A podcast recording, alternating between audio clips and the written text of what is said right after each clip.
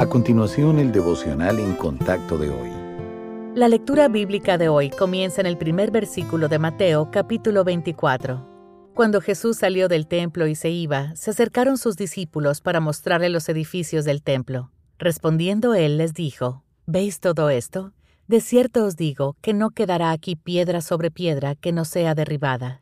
Y estando él sentado en el monte de los olivos, los discípulos se le acercaron aparte diciendo, Dinos, ¿Cuándo serán estas cosas y qué señal habrá de tu venida y del fin del siglo? Respondiendo Jesús les dijo, Mirad que nadie os engañe, porque vendrán muchos en mi nombre diciendo, Yo soy el Cristo, y a muchos se engañarán.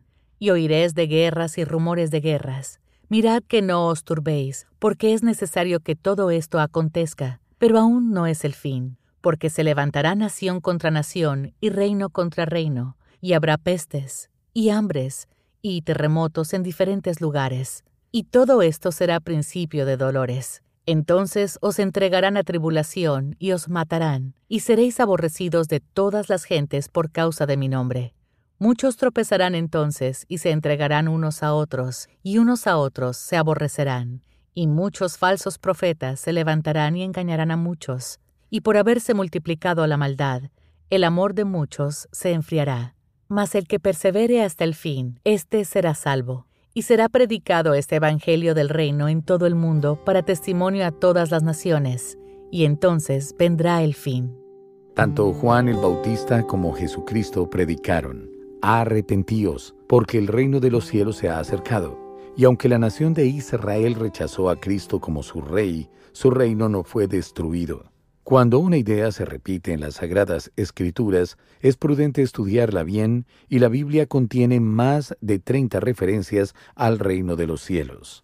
El término se refiere al reino donde Dios gobierna con absoluta soberanía.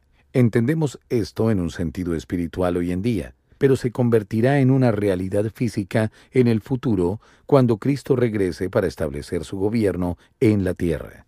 En ese momento, Satanás será derrotado, los enemigos de Dios serán destruidos, y solo los justos entrarán en el reino que Él instaure aquí. Para quienes hemos confiado en Jesucristo como nuestro Salvador personal, ya tenemos asegurado un lugar en el reino. Pero, ¿qué pasa con los incrédulos?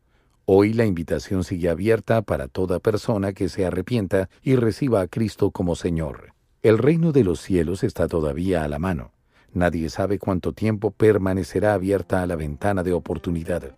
Así que, bajo la guía del Espíritu Santo, aproveche al máximo cada oportunidad para entregar la invitación de Dios.